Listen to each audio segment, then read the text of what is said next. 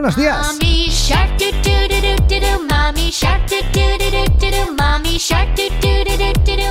Y bienvenidos a una nueva dosis diaria en la azotea. Bueno, bueno, partimos hoy con Baby Shark Dance. Eh, yo creo que a quien más le gusta es a Laia. A ver, Laia, ven. ¿Te gusta Baby Shark? Sí, ¿Y lo habías escuchado antes, esta canción? sí. ¿Dónde? Canción eh, cambiaban las canciones y la primera tenía esa canción y que tenía unos hermanos con un bebé. Bueno, bueno. Bueno, pues resulta que esta canción, eh, grabada por una compañía surcoreana, se llama Ping Fong, así se llama. Eh, espera, voy a bajar un poco el volumen, si no, aquí nos, nos morimos. Mira, mejor partamos con lo de siempre, ¿no? Así que partimos, ahora sí partimos de verdad. ¡Hey, hey!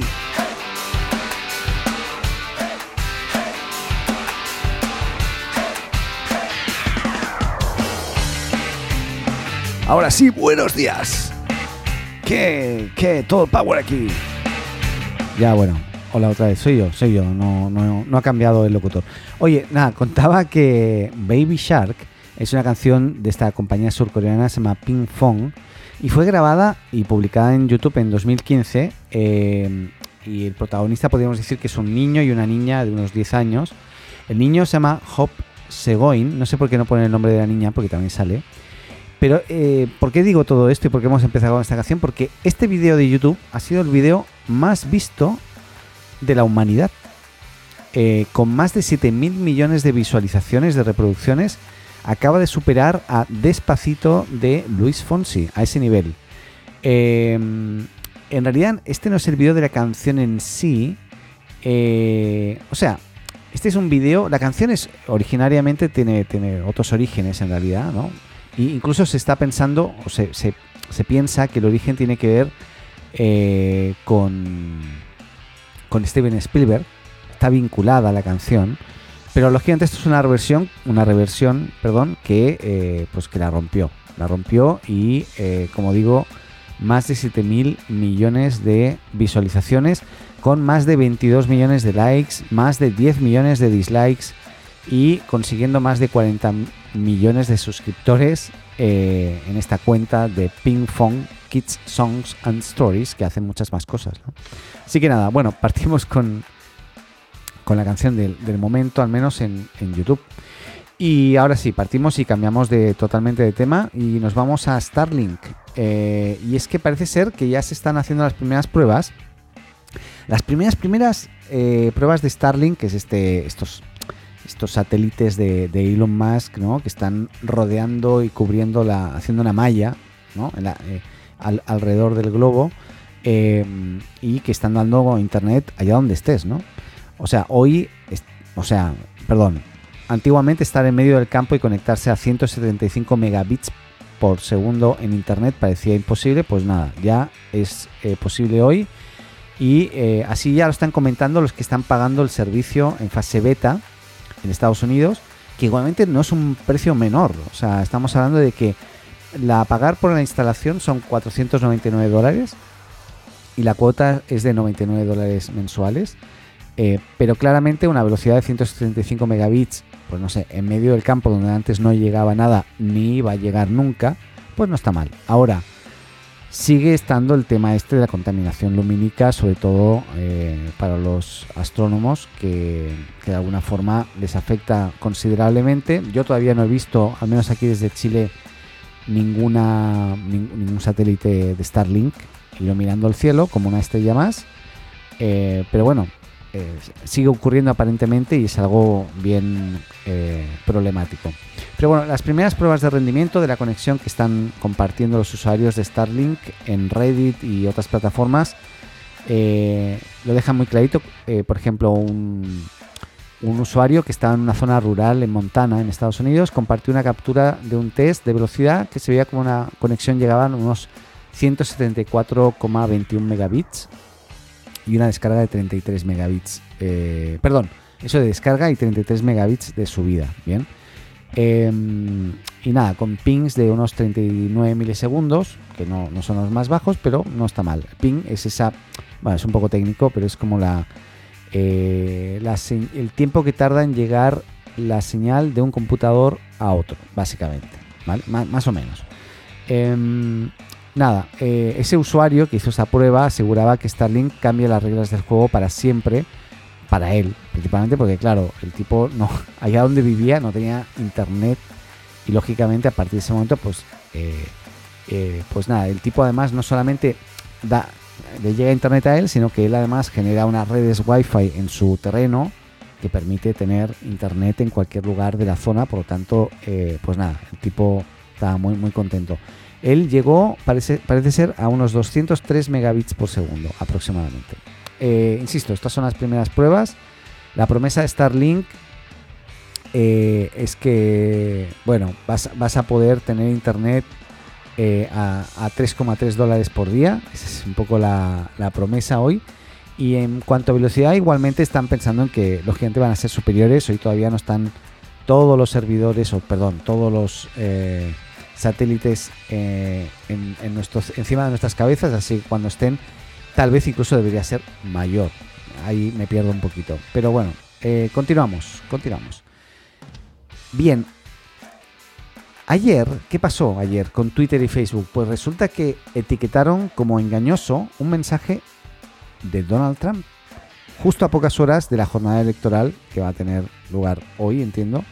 Y, y nada, parece ser que etiquetaron como engañoso este mensaje publicado por el presidente eh, en víspera justa, justo de las elecciones, como digo, y en el que además eh, el, Trump afirmaba que el voto por correo en el estado clave de Pensilvania conduciría a un fraude desenfrenado y violencia callejera. Eso es lo que decía nuestro amigo Trump, el amigo de los niños.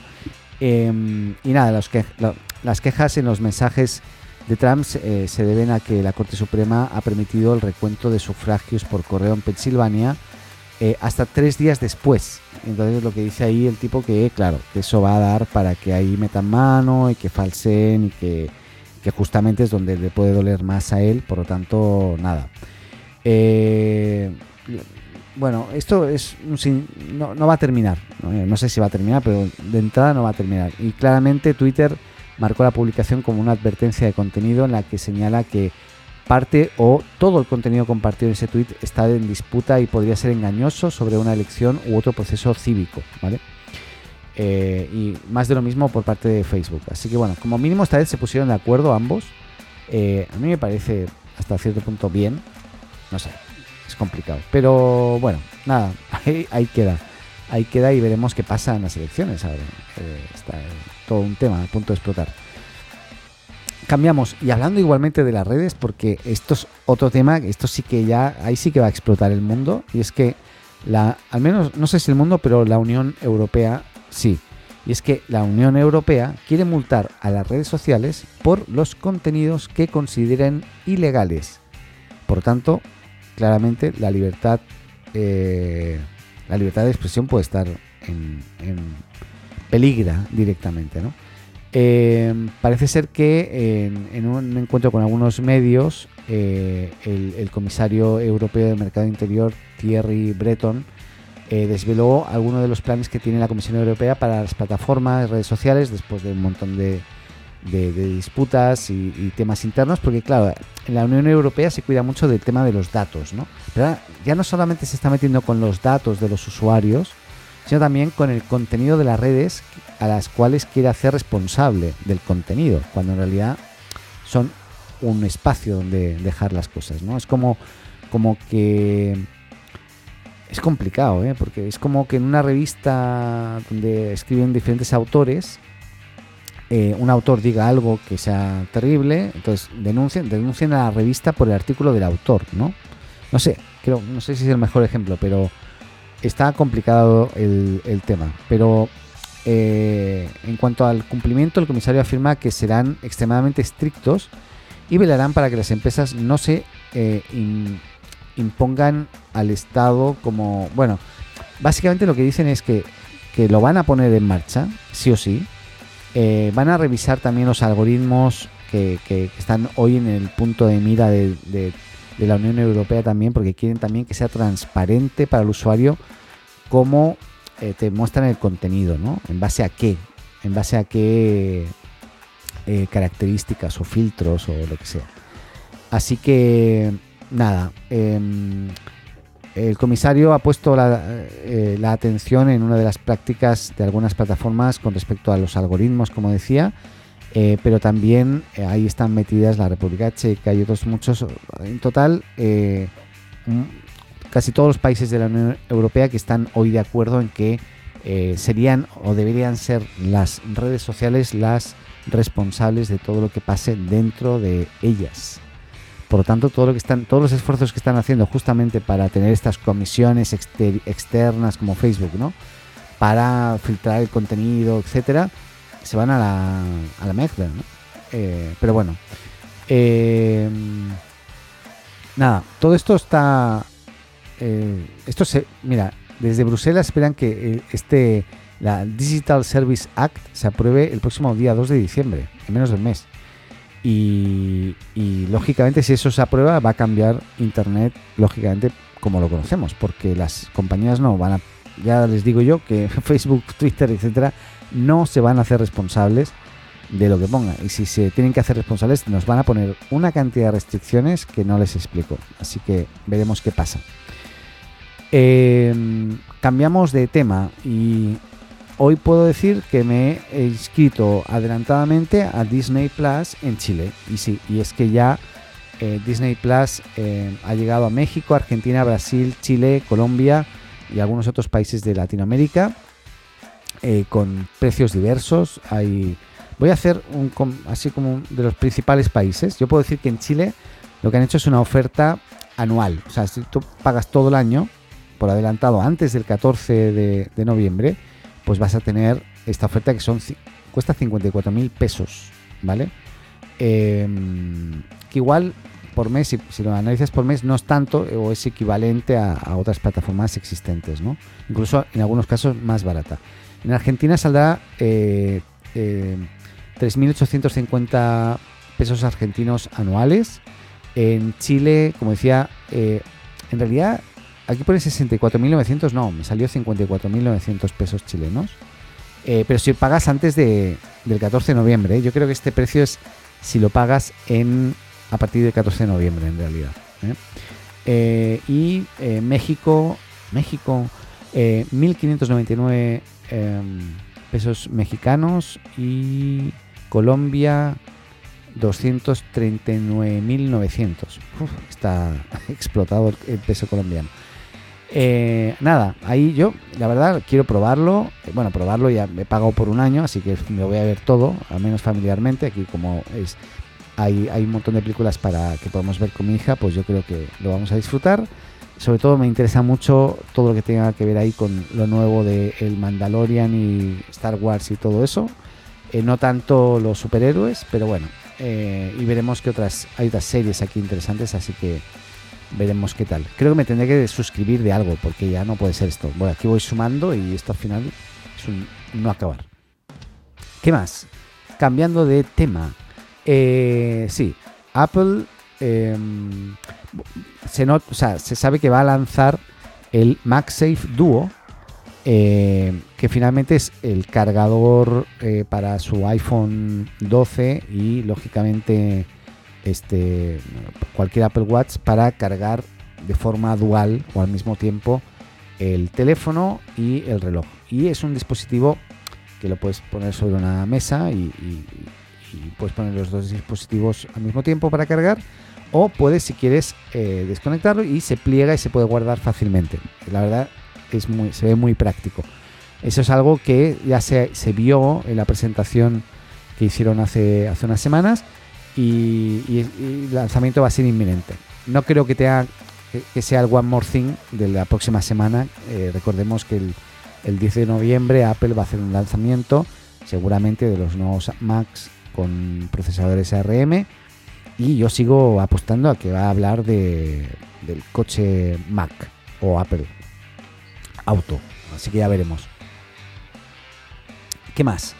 Eh, mm, Sí, nada. Eh, antes me olvidé de comentar y quería, sí quería recalcarlo que eh, Starlink de Elon Musk quiere desembarcar también en, en, febrero o marzo del 2021 en Europa. O sea que ya no solamente estarán en, en Estados Unidos como hasta ahora, sino también en Europa. Veremos cómo, cómo, cómo va. ¿eh? Ya se están haciendo igualmente aparentemente algunas pruebas allá.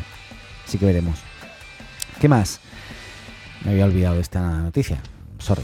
Eh, sí, ahora sí terminamos con PayPal. Y es que eh, detalla un poquito más cómo eh, pretende meterse en el, en el, mundo de las criptomonedas. Esto lo dijimos hace unos días.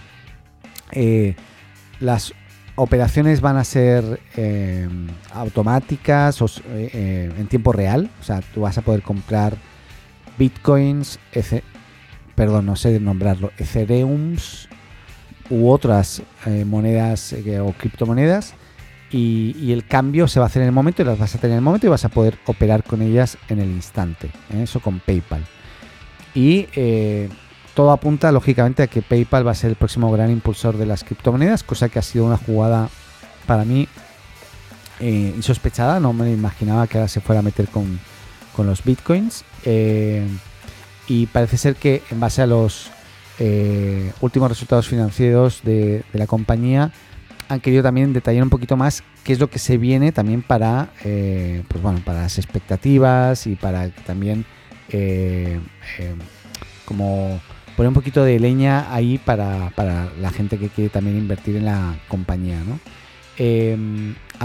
Todo este movimiento que están haciendo con criptomonedas, de poder comprar, vender, gestionar criptomonedas, eh, será posible eh, en la primera mitad del 2021, o sea, primer semestre, todavía no se sabe fecha más concreta, y después se implementarán estas características en el resto de mercados internacionales. Empezarán por Estados Unidos y luego eh, por el resto del mundo, que esto lógicamente tendrán que eh, que ver las leyes vigentes en cada país para, todo este tema, que me imagino que debe ser un bien complicado el tema.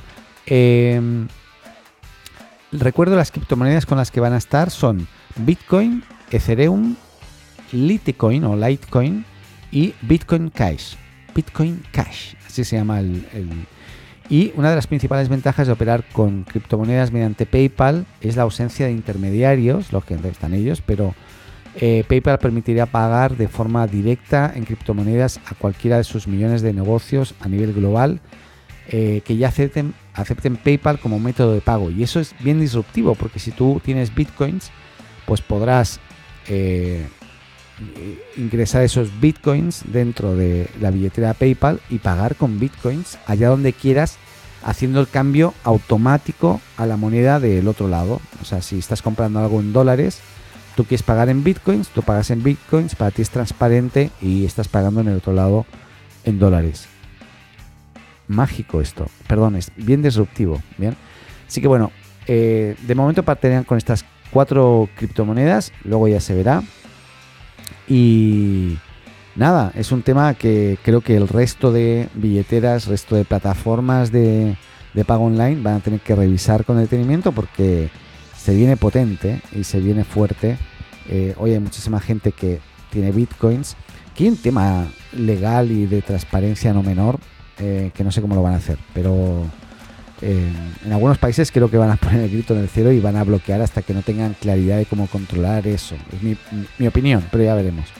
Así que nada, ahora sí terminamos. Espero que hayan tenido o que tengan un, un buen día cuídense mucho. No, no, sé si he dicho qué día es hoy.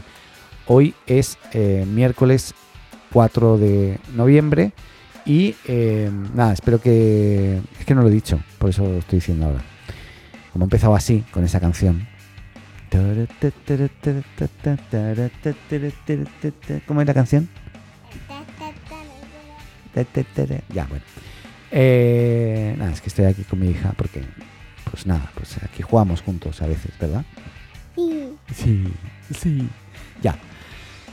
Bueno, eso. Cuídense mucho. Mañana más. Eh, que tengan un muy buen miércoles y cuídense sobre todo. Nos escuchamos mañana en otra dosis diaria en la azotea. Les, dejo, con Paco. Cuídense mucho. Adeu.